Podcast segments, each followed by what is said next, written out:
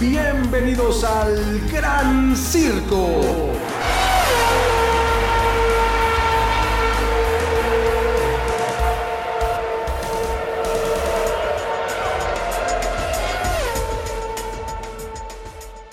¿Cómo están? Bienvenidas, bienvenidos al Gran Circo, este espacio dedicado a la Fórmula 1. Oigan, y estamos de muy buen humor, estamos la verdad con muy buen ánimo, porque este fin de semana, después de otro fin donde no hubo carrera, ahora se viene Imola. Y entonces, pues eso nos llena de alegría y de emoción, porque además esta es una pista muy importante. Ha sucedido, mi querido César Olivares, te saludo con muchísimo gusto, igual que a toda la afición han sucedido cosas muy importantes en Imola.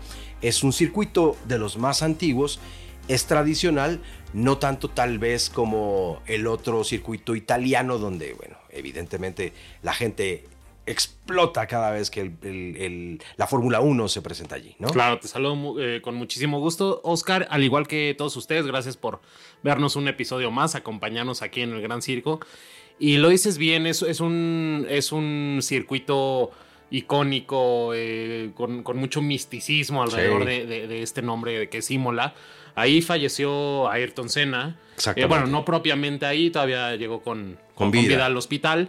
Falleció horas más tarde después del accidente, pero ese fue el accidente que marcó definitivamente su vida. Y pues ahí digo, aparte de Ayrton Senna ha habido accidentes, ha habido grandes carreras. otras, otras muertes. Incluso ese, ese, mismo fin de semana otro piloto también perdió precisamente la vida en el circuito de Imola. Eh, Ayrton Senna en esta curva eh, Tamburello, que se llamaba, de hecho ha tenido grandes cambios, grandes modificaciones, porque sí era considerada una de las pistas o uno de los circuitos más peligrosos y los mismos pilotos decían, oye, es que de verdad las salidas o las curvas eh, son muy peligrosas, no se pierde un poco el control y empezaron a meter algunas chicanas y hacerle ciertas modificaciones para bajar el riesgo precisamente para los pilotos. Pero sí, desde luego es un, es un gran circuito donde se han dado hechos tan trágicos como esos, pero también de, grandes carreras, ¿no? Donde el mismo Ayrton Senna ganó allí en Imola, ¿no? Sí. Que se encuentra en Emilia Romagna, que es, eh, la ciudad eh, donde, donde se encuentra todo esto, y tiene una gran historia, ¿no? Claro. digo, cualquier ciudad europea evidentemente lo tendrá, ¿no? Pero aquí, pues, digamos que está las principales marcas italianas, este, allí construyen, en fin, o sea, por eso es de una gran tradición. Y entonces tenemos carrera este fin de semana y por primera vez, que esto es algo que, también queremos destacarles. En la eh, temporada. En la temporada se presenta la primera Sprint Race. Es correcto. El Sprint Race es un formato que viene probando la Fórmula 1 desde la temporada, eh, temporada pasada donde, como ustedes saben, un fin de semana común en, la, en un fin de semana de carrera es el día, los días viernes, eh, prácticas libres 1, prácticas libres 2. El día sábado, prácticas libres 3 y en las tres etapas de quali. Y el domingo tenemos la carrera. En esta ocasión vamos a tener el viernes la práctica libre 1 y ahí vamos a seguir con una quali, con, las mismas tres etapas de quali, mismas que van... Después de la práctica 1, Exactamente, mismas que van a arrojar un poleman y eh, el, piloto que va a arrancar eh, número uno en el sprint race que dando continuidad al fin de semana vamos a tener el sábado las prácticas libres 2 y el sprint race eh, que son 100 kilómetros donde los pilotos corren a toda velocidad hacia la bandera cuadros. Y el orden en el que acaben en este sprint race es el orden como se va a arrancar el domingo. Sin embargo el poleman lo sigue conservando el, el primer lugar de la Q tres en este caso. Exactamente, a diferencia del año pasado. ¿no? Lo que sí trae como consecuencia es que, digamos, la sprint race eh, se come el lugar de la práctica libre 3. Y entonces es una oportunidad menos para que las escuderías, los pilotos y los ingenieros pongan a punto su auto, porque es muy importante cómo van siguiendo, sobre todo estas primeras eh, carreras que hemos visto que todavía utilizan las rejillas, la pintura en los coches para ver cuáles van siendo las trayectorias y qué modificaciones se pueden hacer importantes para darle obviamente una ventaja a sus coches. Exactamente. pero también hay otro cambio a diferencia del año pasado de las eh, eh, sprint race y es la puntuación. Antes se otorgaban puntos a los primeros tres, lugares y ahorita a los primeros 8. El, primer lugar empieza con 8, eh, obtiene 8 puntos. Así es. Y van bajando 8, 7, 6, 5, 4, 3, 2, 1, hasta, hasta el octavo lugar, que es el último que llega, eh, obtiene puntos. Y estos puntos cuentan tanto para el campeonato de constructores como el de pilotos.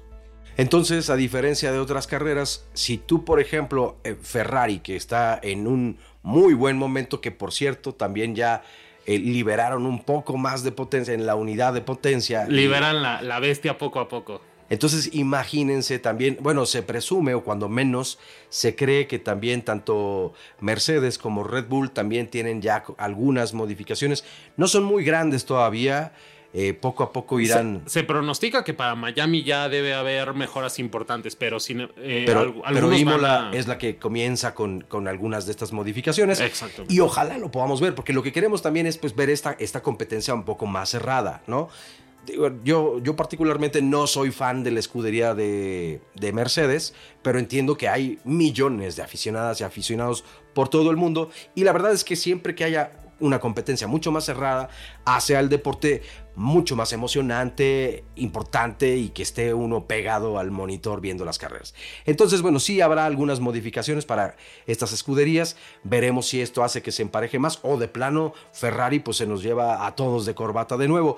Pero por eso decía, probablemente entonces este pueda ser un muy nutritivo fin de semana para la escudería de Maranello. ¿Por qué?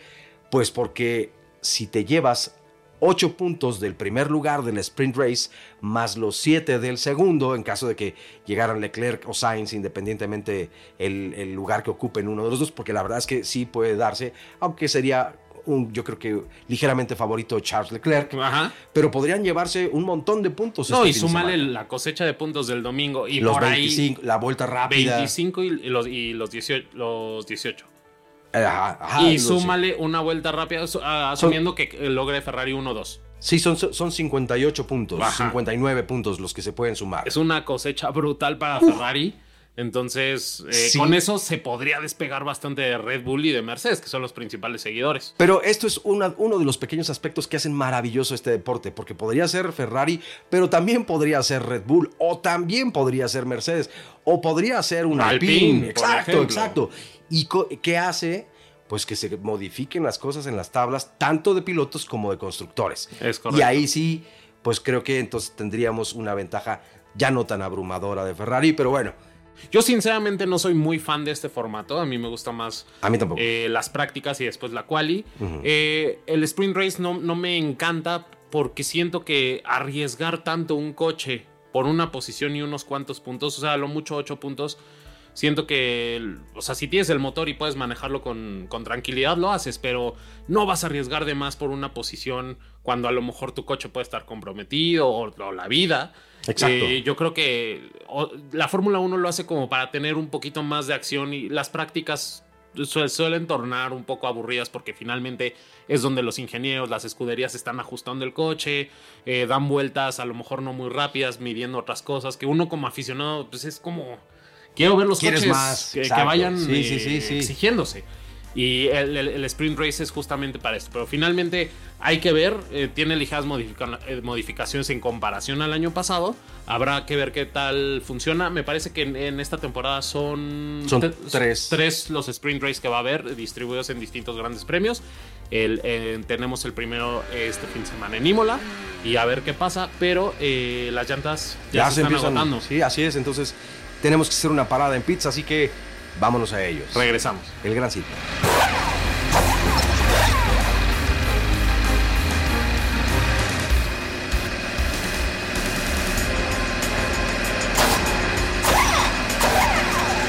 Ya estamos de regreso con, eh, de regreso con neumáticos medios. Así es. Y nada más para eh, puntualizar eh, lo que tocamos en, el, bloque anterior.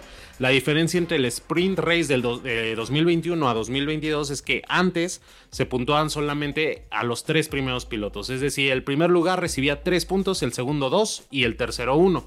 En este año, el sprint race va a otorgar hasta ocho puntos al primer lugar y el segundo 7, eh, tercero 6 y así va a ir bajando hasta llegar a un punto para el octavo lugar. En total, esto es muy importante porque una escudería podría hacer una muy buena cosecha de puntos en un fin de semana, es decir, si en el sprint race se lleva 1-2, eh, que, sus, ambos coches queden en el primero y en el segundo lugar. Van 8 y 7. 8 y 7 puntos. Que son 15. Exactamente. Más los... Del, 25 del primer lugar. De la carrera y 18 de la carrera. Y todavía si le agregan la vuelta rápida, podría eh, sumar un máximo de 59 puntos. Entonces Ferrari, Red Bull, Mercedes, quien sea que se, que se pudiera llevar eh, la mayor cantidad de esos 59 puntos, eh, puede marcar una diferencia muy grande en, cuanto a la tabla y sobre todo en cuanto al campeonato. Por supuesto, por supuesto, es, es muy importante esta, esta siguiente carrera. Le dará entonces este plus, obviamente, a quienes, a las carreras que tengan entonces la sprint race, porque sí es una cosecha de puntos importante. O sea, son 15 puntos extra en caso de llevarte el primero y el segundo lugar, a diferencia de todas las carreras normalmente. Exactamente. Entonces, por eso hay que ponerle mucha atención a eso. Pero yo decía, este es uno de los asuntos que hacen fabulosa la Fórmula 1. Por ejemplo, las modificaciones que se le pueden ir haciendo a los coches a lo largo de la temporada. Que, por ejemplo, en el caso de Alpine, pues ya lo hemos destacado también en otros episodios. Pues lamentablemente, por ejemplo, un Fernando Alonso que ya lleva dos motores en, en, dos coches, dices, caray, pues no le das mucho rango eh, o margen de maniobrabilidad a tu escudería para poder trabajar con más tranquilidad, ¿no? O sea, es, te pone en aprietos, por supuesto, y el mismo piloto lo, sabe y es un estresor extra. Pero no solamente es eso, y por eso digo, es que por esto este mundo es fascinante.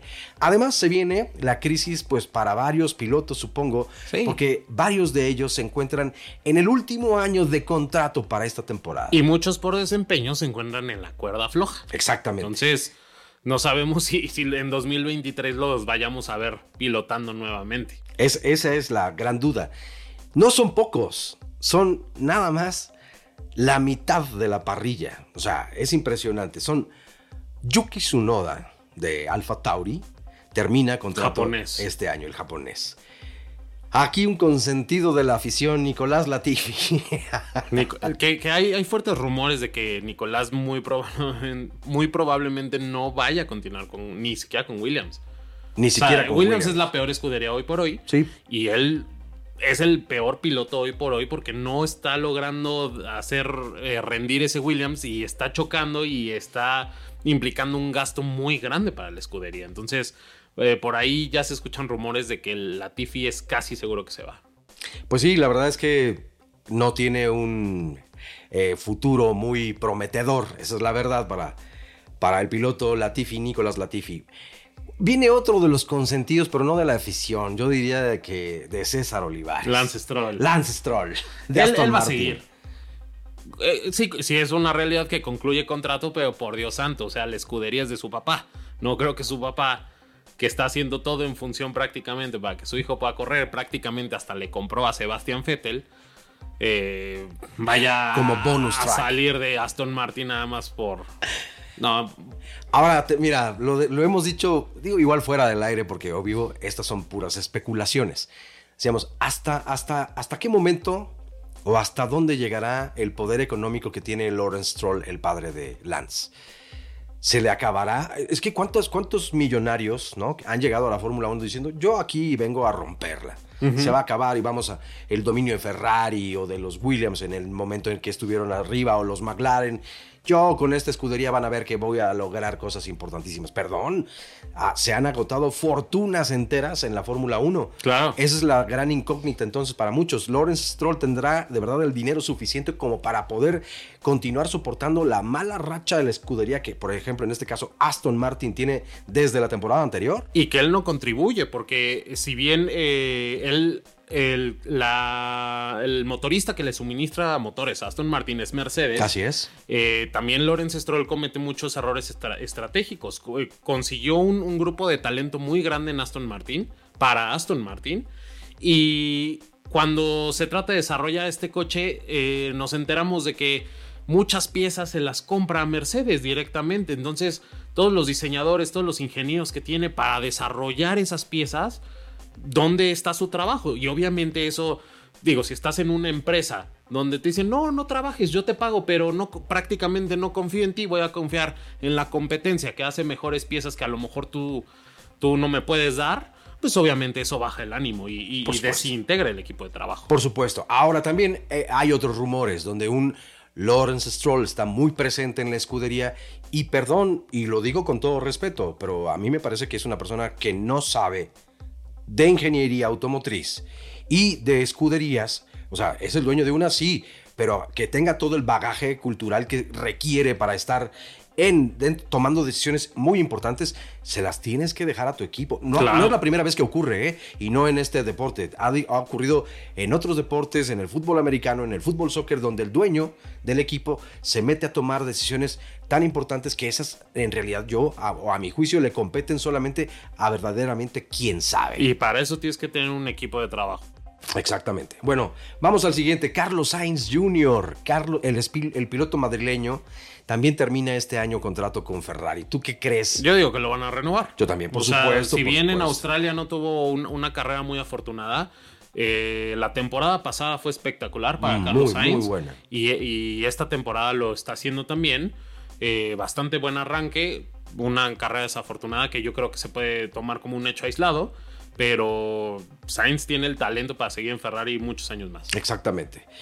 Eh, ahora Guan Yu Shou, este piloto chino, que es el primer piloto chino y que se estrena en esta temporada, es el, el rookie, el novato de la temporada, también pues tiene, como normalmente ocurre con los novatos, solamente un año de... Yo creo que lo está haciendo bien, es muy probable que lo renueven por lo menos un año más para, para ver. no lo está haciendo mal, sinceramente. No, no, no, nada mal. A mí me ha sorprendido gratamente. Yo creo que le van a dar mínimo otro año más, si no es que firma hasta por dos años. Exacto. El piloto chino. Ahora vámonos con Alex Albon. Regresa este 2022 a la Fórmula 1 después de haber sido pues suspendido por la llegada de Checo Pérez a, Red Bull. Eh, fue ahí el piloto de de simuladores y pruebas, algunas pruebas y todo. Creo que aprendió bastante Checo. De hecho, oye, eh, hasta muchos memes se dieron en las redes sociales donde, bueno, sí, pero Checo le, le enseñó a administrar los neumáticos por esta, esta última carrera que tuvo. Donde... Yo, yo, yo creo que lo van a renovar también. Es muy pronto para saber si, si lo echan de la escudería o no. Yo sinceramente creo que lo van a renovar. Renovar no lo trajeron de, en, en vano. Entonces yo creo que hay que darle tiempo. Ok. Vámonos con Fernando Alonso, o mejor dicho, Don Fernando Rey de Alonso, Rey de España, Castilla y del mundo. Y Aragón, y Olé, y del mundo. Claro que sí, y hasta de mi corazón también. Ah, bueno, eso, eso ya, ya, ya, lo sabíamos desde algunos episodios, mi querido César. Oye, pero a ver, yo creo que. ¿Le renuevan o no? Yo creo que sí le renuevan eh, por lo menos un año más. Hay una presión importantísima de Oscar Piastri. ¿eh? Sí, Oscar Piastri pone en jaque a Alpine diciéndole: Yo no voy a ser más piloto de pruebas. O me firman o me voy con otro. ¿Qué Yo creo que Alpine sí está en un dilema. Si bien Alonso es el piloto experimentado, también ya le da pesa. Y obviamente Alpine tiene que pensar en un proyecto a largo plazo, no solamente a. En un año no va a ganar en dos años quizá tampoco. A lo mejor si desarrollo un piloto en conjunto con un coche hacia, miras hacia 3, 5 años, pueda hacer algo. Entonces tiene que pensar en eso. Sin embargo, eh, Esteban Ocon no le va a dar toda la experiencia o todo ese apoyo a Oscar Piastri. Ah, no, no, no podría mamar toda esa gran sabiduría que tiene. No, no, no, definitivamente no. Y Alonso es un piloto que sí, lo, que, todavía puede aportar mucho para el mismo desarrollo. Por supuesto, por supuesto. Si yo fuera Alpine, yo preferiría darle la, oportunidad a Oscar Piastri y quitar a Ocon. Y ojo, no está hablando del corazón de César Olivares, ¿eh? está hablando su mente. O sea, no es porque tenga esta gran afición por el piloto eh, asturiano. Pero oye, como que siento ya un poco eh, quemadas las llantas. Creo que es momento para Box Box. Vamos por neumáticos y continuamos con los pilotos. El Gran Circo.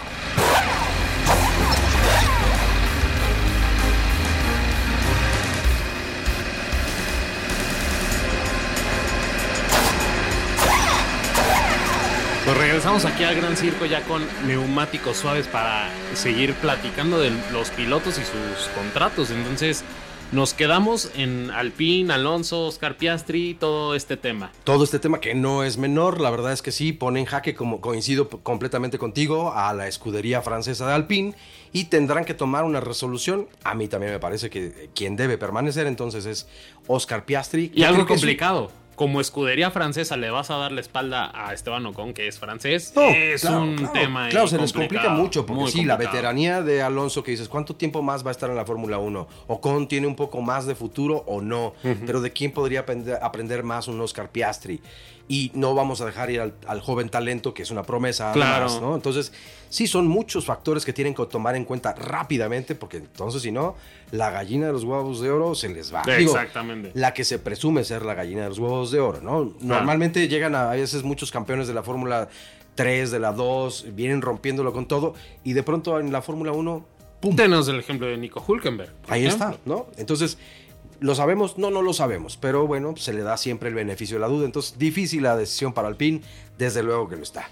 Vámonos ahora con Sebastian Vettel, el cuatro veces campeón del mundo.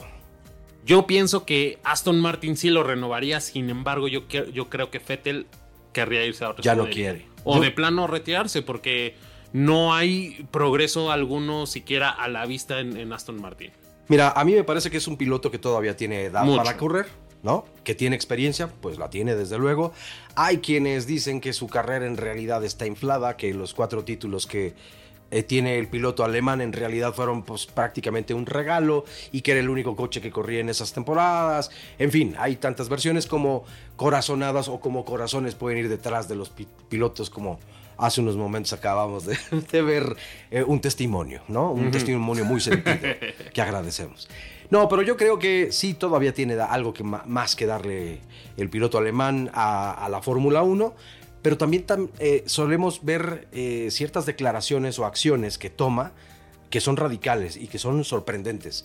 No me extrañaría que también dijera, se acabó para mí la Fórmula 1, ya no me provoca probablemente lo que me provocaba antes y está en todo su derecho como cualquiera de los pilotos que han logrado esto. Yo, lo que veo en Fettel es que es muy congruente. Cuando no se sienta a gusto en, algún lugar, no le importa el que dirá, no le importa el dinero, no le importan muchas cosas, le importa sentirse bien y yo creo que él se sabe todavía con potencial para correr, le divierte correr, ama correr, como para estar en un equipo en donde no es competitivo. Yo creo que el dinero no es, no, es, no es, un, motivante para él. Entonces, definitivamente él va a buscar la manera de ir a una escudería que le pueda prometer algo, por lo menos que lo ponga a pelear si no es así, yo creo que a lo mejor optaría incluso hasta por otras categorías. También puede ser, desde luego, esa es otra opción, no para solo él, sino para varios pilotos, obvio. Pero a ver, algo interesante en este año es que son varios asientos los que están en jaque, y entonces bien se podría dar una negociación interesante con alguna otra escudería y donde él encontrara, pues, eh, cuando menos un mejor lugar que Aston Martin, pues en este momento sí lo conseguiría. Hasta un mejor coequipero. Bueno, eso desde luego, ¿no? desde luego. Pero en fin, eso, eso será para Sebastian Vettel. Ahora vámonos con también pues su coterráneo, el otro alemán, Mick Schumacher. Mick Schumacher ahí, híjole, yo siento que a lo mejor le darían un año más como un ultimátum. Desgraciadamente el piloto alemán no ha demostrado absolutamente nada más que traer el apellido. No dudo de sus capacidades, pero no ha hecho nada con Haas y llega un Magnussen desencanchado que realmente nunca tampoco fue una un, algo impresionante en, sus épocas anteriores en la Fórmula 1 y llega a colocar el Haas en buenas posiciones cuando Mick Schumacher viene corriéndolo desde temporadas pasadas, no precisamente este coche, sabemos que hay cambio de reglamento, pero eh, las adecuaciones, el motor prácticamente es el mismo, etcétera, y no logra hacer cosas, es pues da, da mucho que pensar. Entonces yo creo que Haas si bien le va a Mick Schumacher, le va a dar un año más de. Y eso es a prueba. Yo creo que si no, se va. Aunque, aunque, ¿saben? Les quiero compartir cuando menos esta. no sé si corazonada. Creo que la llegada de este, este piloto a, a la escudería de Haas ha sido un revulsivo. Yo veo ahora un mucho más proactivo Schumacher. Si bien no tiene el coche, o sea, el Haas no ha sido las temporadas anteriores, como bien decías, un coche que le diera las facilidades, ahora está un poco mejor, pero con la llegada ahora de, y perdón, se me fue el avión, lo acabas de decir, el... Magnussen. De de Kevin Magnussen. Yo creo que sí viene como revolucionando un poco más al joven piloto alemán y le va a dar entonces un, nuevo empuje. Lo que no tenía, obviamente, con el ruso. Con o Mazepin. Con Mazepin. O sea, ahí era como, híjole, eh, de los males el peor. Entonces ahora yo creo que puede cambiar un poquito eso. Y dejé, y no es casualidad, para último lugar de los pilotos que están en jaque o que se termina el contrato esta temporada, al mexicano, al tapatillo Sergio Checo Pérez. ¿Por qué? Porque también se dieron noticias importantes la semana pasada. ¿no? Sí, declaraciones fuertes. Además de declaraciones fuertes, pero la firma WME o WMI eh, quien ha representado a estrellas de Hollywood en otras ocasiones y recientemente a influencers eh, en todas las redes sociales, obviamente, y a deportistas importantes, incluidos entre ellos a Hamilton, o dirían otros, eh, verdad, perdón, si le dicen el rey de España, Alonso, ¿por qué no a Sir Lewis Hamilton? Entonces a Lewis Hamilton también lo representa esta agencia. Es un paso importante para Checo, sí, sí es muy importante, porque estás hablando de la agencia de representaciones más importante a nivel mundial. ¿Qué quiere decir? ¿Que le van a dar una mejor escudería, un mejor coche? No, no, no, nada de eso. A ver, es la representación y va a tener un merchandising y una, una presencia en marca o de marca mucho más importante que la que le hemos visto hasta este momento. Pero desde luego que sí genera una presión importante en Red Bull. ¿Por qué? Porque su marca o, su nombre cada vez que es lo mismo, ¿no? O sea, va a ser más importante. Entonces, en Red Bull también encontrarán una oportunidad para decir, oye, no dejemos ir, además del buen trabajo que ha hecho Checo en estas dos temporadas. Lo que ingresa. Lo que va a ingresar. Esto, perdón, pero siempre pesa, los pesos pesan siempre.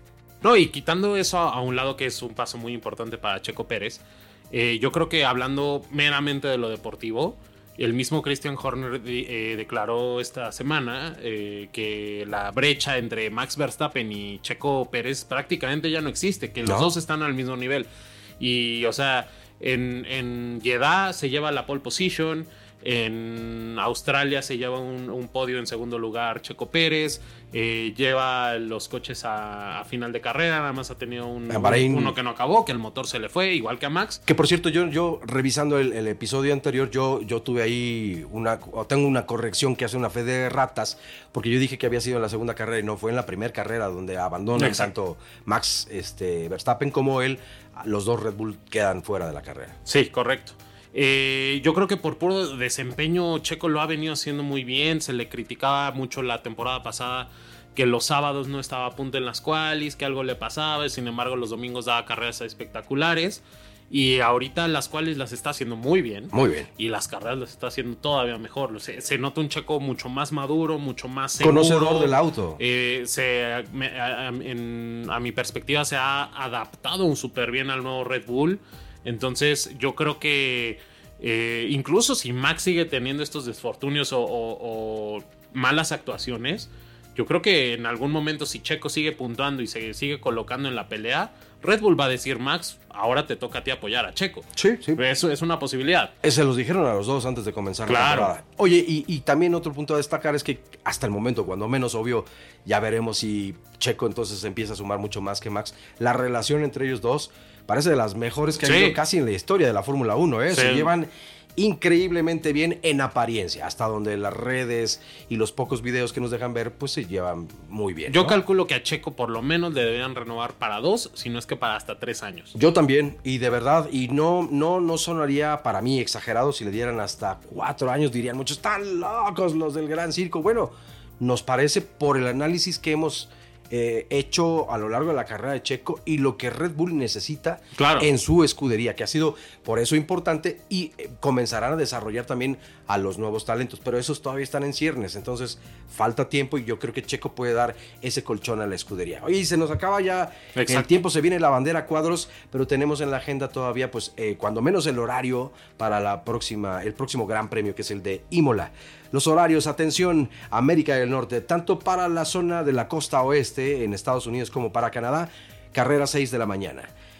San José de Costa Rica, Tegucigalpa, eh, Guatemala, San Salvador eh, y eh, algunas otras zonas de Estados Unidos, 7 de la mañana. Ciudad de México, Bogotá, Lima, Quito, Ciudad de Panamá, Cancún, centro de Estados Unidos, 8 de la mañana y 9 de la mañana, Santiago de Chile, Caracas, Venezuela, Asunción, Paraguay, Santo Domingo, República Dominicana, La Paz, Bolivia, San Juan, Puerto Rico y el este de Estados Unidos a las 9 de la mañana. Y finalmente, 10 de la mañana, Buenos Aires, Brasilia, Sao Paulo y Montevideo. Ya lo saben, no se pueden perder este fin de semana el Gran Premio de Imola. Y por supuesto no se pueden perder el siguiente martes a las 6 de la tarde el episodio del Gran Circo con todo el análisis respecto a este Gran Premio.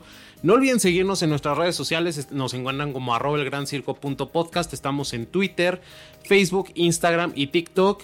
No olviden suscribirse al canal de YouTube, denle like, ayúdenos a compartir y si no nos pueden ver en YouTube, también nos pueden escuchar en donde.